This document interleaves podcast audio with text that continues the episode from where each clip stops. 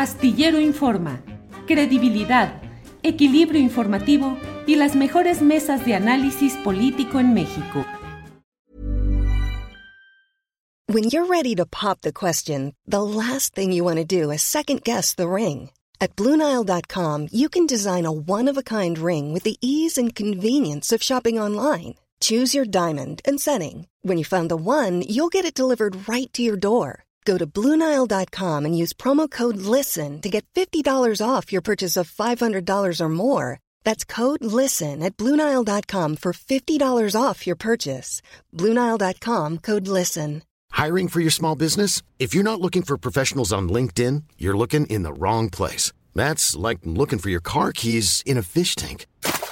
LinkedIn helps you hire professionals you can't find anywhere else, even those who aren't actively searching for a new job but might be open to the perfect role. In a given month, over 70% of LinkedIn users don't even visit other leading job sites. So start looking in the right place. With LinkedIn, you can hire professionals like a professional. Post your free job on linkedin.com slash people today. Astillero Informa, credibilidad, equilibrio informativo y las mejores mesas de análisis político en México. Juan Pérez Escamilla. Juan, buenas tardes, gusto en saludarte. Julio, un gustazo volver a saludarte a ti y a todas aquellas personas que nos escuchan. Un honor Gracias. también por platicar contigo. Sí, Juan, con mucho gusto, como siempre. Eh, Juan, pues la pregunta es muy sencilla y muy concreta. ¿Cómo les fue a las casas encuestadoras de opinión con sus previsiones, sus eh, vaticinios respecto a los resultados reales de la pasada jornada de votación en México? A ver, es una pregunta muy interesante la que haces eh, y polémica al mismo tiempo, porque creo que es importante hacer estas preguntas que, que haces, porque si no, pues es como el elefante en la sala del que nadie quiere hablar, ¿no? En estas elecciones, en términos generales, ahorita si quieres nos metemos a los eh, temas eh, más particulares, pero en términos generales, te diría que hicieron un buen trabajo en el sentido en el que los resultados que se dieron respecto de la Cámara de Diputados, fueron acertados en cuanto a que la gran mayoría o muchos de ellos dijeron que Morena y sus aliados no iban a obtener eh, la mayoría calificada y que a su vez pues, la alianza eh, conformada por el PRI, PAN y PRD iban a lograr frenar que tuvieran una mayoría calificada y también eh, hay que reconocerlo en la intención de voto que acabó teniendo Movimiento Ciudadano. En términos generales, el resultado reflejó lo que las encuestas venían eh, diciendo. Ahora bien, ¿qué les falló a las encuestas? Porque también hay algo que le falló y hay que hablar de ello. Morena se, re, se sobre representó. ¿Qué quiere decir esto? Que Morena, el modelo de Oráculos decía, y hay que recordarle a la gente que eh, Oráculos es un agregador de encuestas, un promedio de encuestas, es lo que hacemos. Eh, el modelo decía que Morena iba a obtener 41% de intención de voto. Uh -huh. Acabó teniendo 34% de intención de voto. Esto es 6 puntos menos, bueno, 7 puntos menos que lo que las casas encuestadoras eh, decían. ¿Qué ha sucedido? Y históricamente ahí se puede, se puede ver. Normalmente el partido en el poder acaba siendo sobre representado en las elecciones eh, intermedias. PRI y PAN tuvieron un, digo, estuvo bastante similar lo que decía Oráculos y digo, en general a la, muchas casas encuestadoras a lo que, eh, a, los, a los resultados. El Partido Verde creció un poco más. Oráculos también decía que, digamos, los tres, ninguno de los tres partidos iba a obtener el registro que también sucedió. Y, y, se subrepresentó al PAN. El PAN sí acabó obteniendo eh, un poco más de lo que habíamos pensado. Eh, uh -huh. Entonces, te diría en esos términos generales, te diría que las encuestas cumplieron. Ahora bien, en el tema estatal, ¿qué sucedió? Porque eso también fue algo inmenso. Eh, uh -huh. unas elecciones muy grandes. Y lo vinimos platicando en el transcurso de, de, las elecciones y del tiempo había dos en bueno, lo principal era no había información pública. Realmente la información que se conoció fue muy pequeña y fue hasta el final de la, de la elección.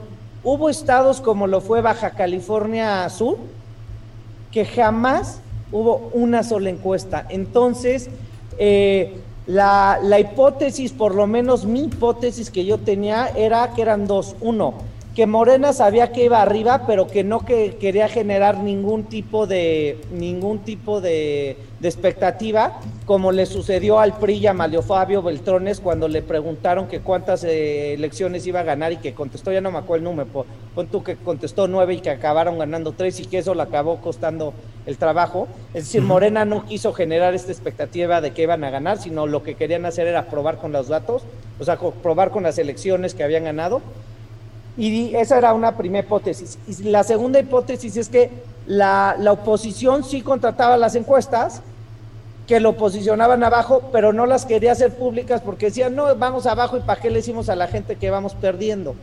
Ahora bien, ¿qué sucedió? Pues sucedió que Morena arrasó, digamos, en términos estatales, arrasó, ganaron, para efectos, eh, ganaron 11 de 15 pero para efectos prácticos yo digo que acabaron ganando 12 de 15. ¿Por qué? Porque la del San Luis se vio que, digo, y se vio clarísimo, el, el mismo presidente de Morena dijo, mi gallo es Gallardo y yo voy a querer que, y yo apoyo a Gallardo, lo mismo hizo Ricardo Monreal. Esto que creo que solamente ves en la política mexicana, que el presidente de un partido apoya a su adversario, entre comillas, eh, creo que eso es importante. Ahora bien, Juan, perdón, pero en lo estatal hubo casos como recuerdo este de Massive Caller que francamente eh, le, le, falló a, más de la mitad en las elecciones estatales. Ahí fue donde se dio el mayor desfase entre las encuestas de opinión y los resultados en lo estatal. Que dices, este que dices y este caso que es muy puntual, lo voy a decir sin pelos en la lengua. Nosotros no consideramos, para el modelo de Oráculos, no consideramos el modelo de Massive Caller, porque sus robopols, que son eh, encuestas robóticas por teléfono, en Estados Unidos están prohibidas. ¿Por qué? Porque la metodología es terrible. Y entonces esas encuestas acaban usando para hacer propaganda. Entonces, si cumplieron su negocio haciendo propaganda, es una historia. Que Oráculo la haya considerado jamás, porque eso es un poco lo que hacemos en Oráculos. Limpiamos todo lo, lo que no consideramos bueno y y, lo excluimos al mismo tiempo y solamente aquellas encuestas que se hacen en vivienda o telefónicas son las que consideramos. Entonces, en el tema de Massive Caller, Oráculos, ahí sí no los toma en cuenta como no toma ninguna otra encuesta que se haga en redes sociales, WhatsApp, Facebook, Twitter, como ustedes le quieran llamar. Pero esto, este ejemplo que tú pones, pues es muy claro. Si les fallan por la mitad, pues claramente, si tú hicieras tu trabajo a la mitad, de, tus capacidades o de lo que te exige tu empresa o tu jefe o tú mismo, pues no tendremos trabajo, es la realidad. Entonces hay que entenderlo como que el trabajo que hicieron, lo hicieron de manera eh, como propaganda. Yo te lo diría así, tal cual como es. Y en el resto de las casas encuestadoras, ¿qué sucedió, Juan?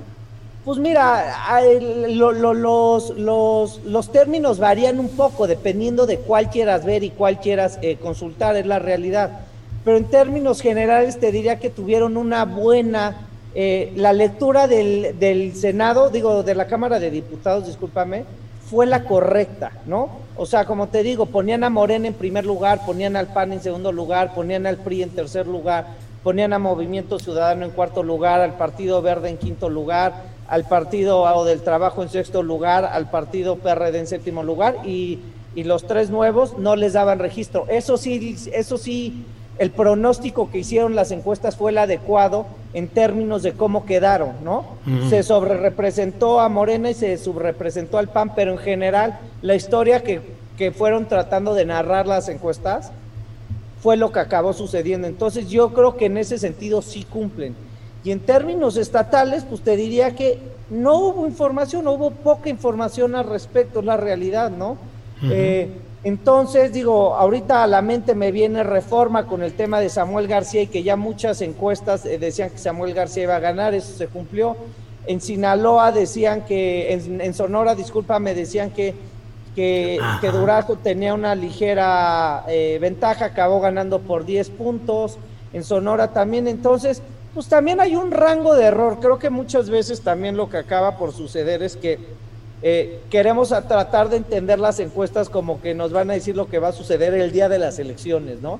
Y eso pues es imposible de saber porque porque hay preguntas que, que, no se pueden resolver y no se pueden contestar de esta, eh, de esta manera. Pero te diría que en términos generales, este fue un buen resultado para las casas encuestadoras. En general, ya si nos vamos en tema particular, pues habrán fallado unas en unas y otras en otras, pero en términos generales, a diferencia de lo que vimos, por ejemplo, en el 2000, eh, creo que me parece que fue en el 2015, creo que sí, los resultados que reflejan las encuestas fueron los resultados que que se concretaron el 6 de junio. Juan, ¿y qué sigue en terrenos de encuestas de opinión? ¿Qué temas son los que de aquí en adelante van a ser de interés, supones o crees tú, con base en tu experiencia, y que vayan a, a ir abordando qué temas en el futuro? Pues mira, el más, te diría que el más mediático de todos, sin lugar a duda, es la primera encuesta que salga respecto de quién va ganando la carrera presidencial. Esa es la pregunta de todas las preguntas. ¿Quiénes van a ser los candidatos de Morena, del PRI, del PAN, si van a ir juntos, si van a ir separados, de Movimiento Ciudadano? Eso es de lo que todo el mundo está hablando hoy. El 2024 ya empezó.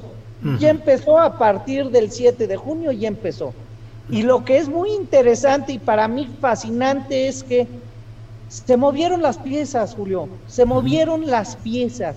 Esta carrera que pensábamos que era de dos caballos entre eh, Claudia Sheinbaum y Marcelo Ebrard, de repente es una carrera que ya cualquiera cree que tiene posibilidades que antes no lo creían. En el PAN, pues no hay un candidato, te diría, en el PRI no hay un candidato, en el PRD no hay un candidato, en el Verde no hay un candidato cantado, en Movimiento Ciudadano hay dos candidatos, cosa que es interesante. Eh, te diría que eso es lo que sigue, eso es lo que sigue. Eh, el Movimiento Ciudadano, dos quiénes, Alfaro y quién más. ya Samuel. Ya el de Nuevo León, Samuel. ¿Por qué? Porque hay que recordar lo que sucedió en el 2015, ganó el Bronco y qué sucedió fue candidato presidencial, ¿no? Entonces, yo no estoy diciendo que eso vaya a suceder, yo lo único que estoy diciendo es que existen muchísimos escenarios. Y el escenario de si Samuel hubiera perdido la candidatura de Nuevo León es que no hubiera tenido ningún chance y hoy por hoy ya lo tiene. Perdón, te corté el hilo cuando ibas encarrerado con los candidatos de cada partido. Creo que ibas a desembocar ya en Morena. Ah, bueno, y lo que sucede con Morena es, era una batalla por lo menos cantada entre dos, entre Claudia Sheinbaum y Marcelo Ebrard. Después de lo que sucede, pues ya no es de dos. Ya el escenario cambia y a lo mejor es de tres, a lo mejor es de cuatro, de cinco, de seis, de siete, ¿no? Eh, en el PAN pues yo te diría que no hay un candidato ninguno claro, o sea, suena, suena a Ricardo Anaya porque no hay otro, pero la pregunta es, ¿le van a dejar pasar? Porque ya lo dejaron pasar y sus resultados fueron terribles. ¿Quieren repetir esa dosis? Bueno, pues ya será consecuencia de, de, lo que decía el PAN. El PRI yo te diría que no suma un solo candidato, uno claro, a lo mejor del Mazo, pero porque es gobernador del Estado de México, pero fuera de eso, pues yo lo veo eh, eh, no, no veo quién más sea. En el PRD no hay candidato, en el Verde no hay candidato, en el PRD no hay candidato. Entonces, esta gran incógnita de qué va a suceder y quién va a ser y cómo va a ser y los términos que se van a acordar son pues sumamente interesantes y al mismo tiempo te diría también perversos. Eh, por lo que por lo que está en juego, porque solamente hay una silla y hay muchos que la quieren eh, ocupar.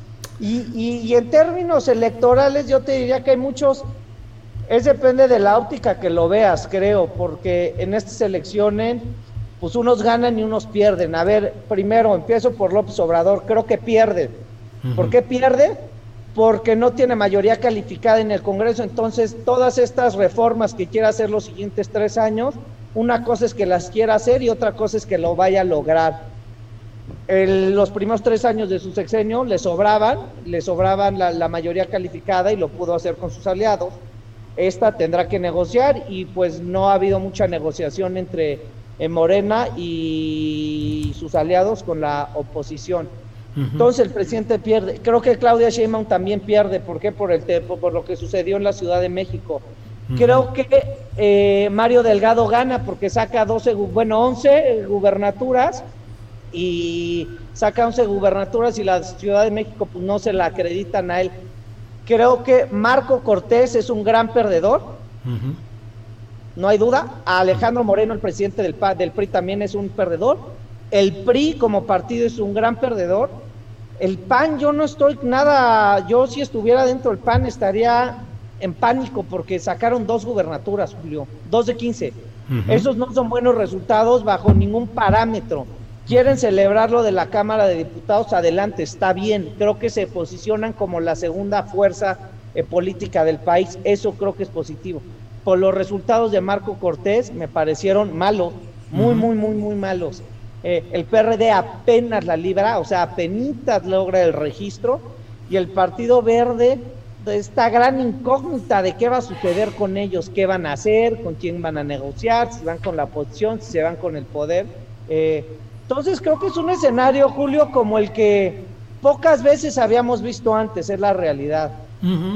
Bien, Juan, pues eh, como siempre te agradezco mucho la posibilidad de asomarnos a este eh, inquietante mundo de las encuestas de opinión, de los datos, las estadísticas, las proyecciones, las expectativas. Y bueno, pues como tú dices, la cosa se va a poner calientita de aquí en adelante con la gran pregunta que todo el mundo trae en estos momentos. ¿Quién sigue? ¿Quiénes van a ser los candidatos? Juan, como siempre, agradecido por tu amabilidad de platicar con nosotros y en espera de una próxima ocasión de volver a platicar. Juan Pérez Escamilla. El día que quieras, Julio, para mí te reitero, muchas gracias por abrirme espacio en tu programa eh, estamos muy contentos de poder platicar contigo y las veces que quieras aquí vamos a estar. Juan, muchas gracias. Buenas tardes. Hasta luego. Para que te enteres del próximo noticiero, suscríbete y dale follow en Apple, Spotify, Amazon Music, Google o donde sea que escuches podcast. Te invitamos a visitar nuestra página julioastillero.com. Hi, I'm Daniel, founder of Pretty Litter. Cats and cat owners deserve better than any old-fashioned litter. That's why I teamed up with scientists and veterinarians to create Pretty Litter. Its innovative crystal formula has superior odor control and weighs up to 80% less than clay litter. Pretty Litter even monitors health by changing colors to help detect early signs of potential illness. It's the world's smartest kitty litter. Go to prettylitter.com and use code ACAST for 20% off your first order and a free cat toy. Terms and conditions apply. See site for details. ¿No se merece tu familia lo mejor? Entonces, ¿por qué no los mejores huevos? Ahora, Egglands Best están disponibles en deliciosas opciones. Huevos clásicos, de gallina libre de jaula y orgánicos de Egglands, que ofrecen un sabor más delicioso y fresco de granja que le encantará a tu familia. En comparación con los huevos ordinarios, Egglands Best contiene la mejor nutrición como 6 veces más vitamina D, 10 veces más vitamina E y el doble de omega 3 y B12. Solo Egglands Best. Mejor sabor, mejor nutrición, mejores huevos. Visita egglandsbest.com para más información. Para que te enteres del próximo noticiero, suscríbete y dale follow en Apple, Spotify, Amazon Music, Google o donde sea que escuches podcast. Te invitamos a visitar nuestra página julioastillero.com.